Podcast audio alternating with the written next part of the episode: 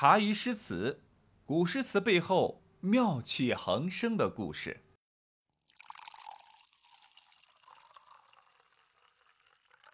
唐玄宗更改年号为天宝大赦天下，王昌龄得以重新回到京城。接到这个消息后，王昌龄还是挺高兴的，觉得自己啊是又看到了希望。于是呢，路过襄阳时，无罪一身轻的他兴致勃勃地去孟浩然老家呢，是串了一个门儿当时的孟浩然呢，正因为近两年身体欠佳，心情烦躁。一看到好友王昌龄来了，顿时来了精气神儿，把自己背身独创啊尚未痊愈的事儿彻底抛到脑后。接连两三天和王昌龄连日是不醉不归，在王昌龄走后没两天就背疮复发，一命呜呼了。王昌龄得知消息后欲哭无泪，痛心疾首。此事呢，也成了他很久以来的心结。挚友因为和自己胡吃海喝死了。换谁都难以安心和释怀。回到长安的王昌龄，此时呢也已经快五十来岁了。还是那句话，岁月的蹉跎以及自己前半生的漂泊，并未磨平王昌龄的棱角。有棱有角、黑白分明的王昌龄，还是没能够在京城待下去，被人检举为不检点，因此呢，他再次被贬谪。去了现今湖南怀化市下面的一个龙标县任县尉。王昌龄生活清苦，一生孤傲，何来不检点？无非呢，就是不懂得人情世故罢了。王昌龄带着他那破旧的行囊和老仆人，踏上了去龙标的路。他们沿路呢，捡拾枯枝败叶当做饭的柴烧，十分艰苦。和之前被贬谪不同。此时的王昌龄不再消极怠工，即便自己不走运，无法在朝廷一展拳脚，但他认为自己也可以做一个优秀的地方官。在龙标的时日，王昌龄沿路洞悉民情，为官清廉，为政也宽。在龙标呢，他还真干出了一些政绩。在龙标的日子一过啊，就是好几年。一次，王昌龄独自一人在龙标城外游玩的时候，在东西的河池见到了当地酋长的公主蛮女阿朵在河池采莲唱歌的情景。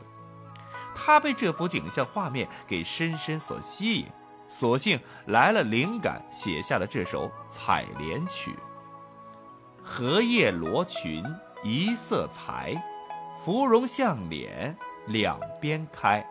乱入池中看不见，闻歌始觉有人来。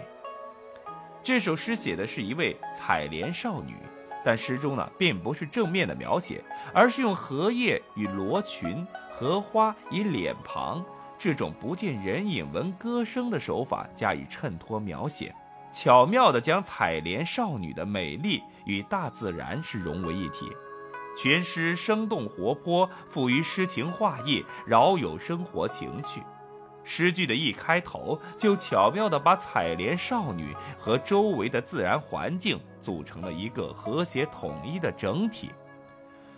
荷叶罗裙一色裁，芙蓉向脸两边开。说女子的罗裙绿得像荷叶一样，不过是个普通的比喻。而这里写的是采莲少女置身莲池，说荷叶与罗裙一色，那便是本地风光，是赋而不是比了，显得生动喜人，兼有朴素和美艳的风致。次句的芙蓉即荷花，说少女的脸庞红润艳丽，如同出水的荷花，这样的比喻啊，也不算新鲜。但芙蓉向脸两边开，却又不单是比喻，而是描绘出了一幅美丽的图景。采莲少女的脸庞正掩影在盛开的荷花中间，看上去好像鲜艳的荷花正朝着少女的脸庞开放。把这两句连成一体，读者仿佛看到在那一片绿荷红莲丛中。采莲少女的绿罗裙已经融入田田荷叶之中，几乎呢分不清孰为荷叶，孰为罗裙，而少女的脸庞则与鲜艳的荷花相互照应，人花难辨，让人感到这些采莲女子简直就是美丽的大自然的一部分，或者说竟是荷花的精灵。这描写既真情实意，又有生活的实感。到了第三小分句，“乱入池中看不见”，仅陈前两句而来。这一句所写的是矗立凝望者在刹那间所产生的一种人花莫辨、是耶非耶的感觉，一种变幻莫测的惊奇。这是通常所说看花了眼时啊常有的情形。然而呢，正当我们这个诗人啊，这个王昌龄在踌躇啊不前、望而不见之际，莲塘中歌声四起，忽又恍然大悟。看不见的采年女子，仍在这田田荷叶、艳艳荷花之中，直到最后，王昌龄仍不让画的主角明显出现在画面上。那目的，除了把它们作为美丽的大自然的化身之外，还因为这样的描写才能够留下悠然不尽的情味。采莲曲呢，犹如盛唐气象，朦胧而华美，却不知很多地方早已暗流涌动。一场开唐以来最大的浩劫即将袭来。公元七百五十五年，安史之乱爆发，辉煌的大唐终于被安禄山这匹北方的狼撕破了脸面，大唐万里江山瞬间一片狼烟。这场浩劫与百姓与达官贵人们而言是一场噩梦，但对王昌龄而言，他认为这也许是一次机会，最后的机会。公元七百五十六年，五十九岁的王昌龄在了解了安史之乱的爆发之后，一如当年那个边塞从军、身披黄金甲的年轻将士，带着一腔热血，挺进敌人最多、战火最旺盛的前线。那里也是他故乡梦最开始的地方，因为他知道，唯有那里，自己的才华、能力、理想才将实现。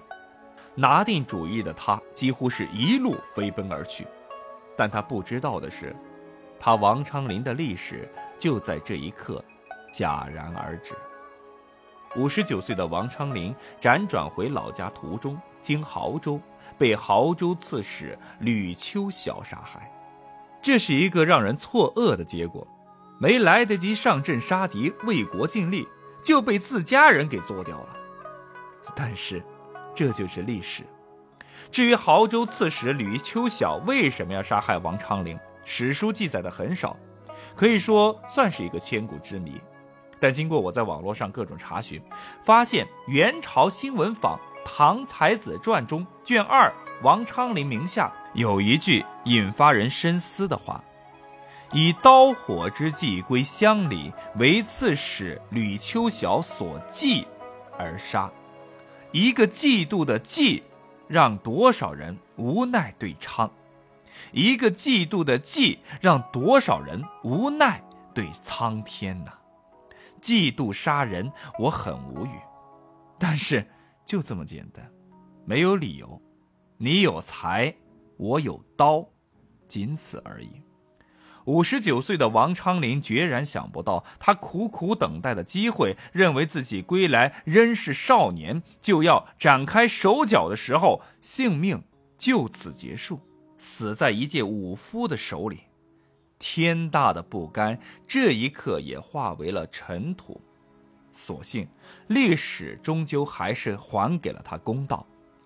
公元七百五十七年，张镐奉命平定安史之乱。这位张大人是王昌龄的粉丝，也是他的小迷弟，对偶像的死万分的心疼，对于刽子手那自然是万分的痛恨。这年的秋天，睢阳张巡告急，为解宋州，也就是现今河南商丘一带之围，令亳州刺史吕秋晓率兵救援。为人傲慢刚愎自用的吕秋晓看不起布衣出身的张镐，更怕打败了仗要自己背锅。于是呢，就故意的拖延时间，按兵不动，以至于是贻误战机，宋州陷落。张镐逮住机会，新账旧仇一并算，处死了吕秋晓。在行刑时，吕秋晓露出一副可怜相，祈求张镐放过他一条生路。亲，期待余命，家里有老妈要养，我不能死啊！张镐不愧是宰相之才，一句话就把吕秋晓给挡了回去。你有老妈，王昌龄就没有吗？你把他杀了，他的老妈谁来养？还是那句话，正义也许会迟到。但从来不缺席。我想这一刻，王昌龄泉下有知，足以瞑目了。只是可惜了王昌龄他那济世之志，他的冰心玉壶再也等不到洪恩共戴春江涨。随着唐玄宗的开元盛世零落成泥，什么都成为了泡影。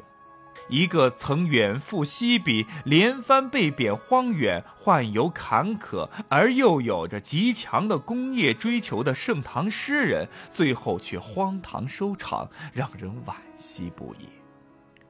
盛唐诗人善终者十之一二，可王昌龄却格外的凄惨。回想王昌龄的一生，可以用他的诗句来做一个总结。前半生那是黄沙百战穿金甲，不破楼兰终不还，充满了激昂悲壮的血性男儿；人生中段那是闺中少妇不知愁，春日凝妆上翠楼的感性诗人；而后半生则是倾吐洛阳亲友如相问，一片冰心在玉壶的忠贞士子。在王昌龄流星般划过的人生经历中，他的心灵世界更加如恒星般的闪耀，从未更改，留下那些虽历经千百年却依然能够打动人心的佳句。这段流星般的人生，虽然凄惨，却又不可谓不精彩。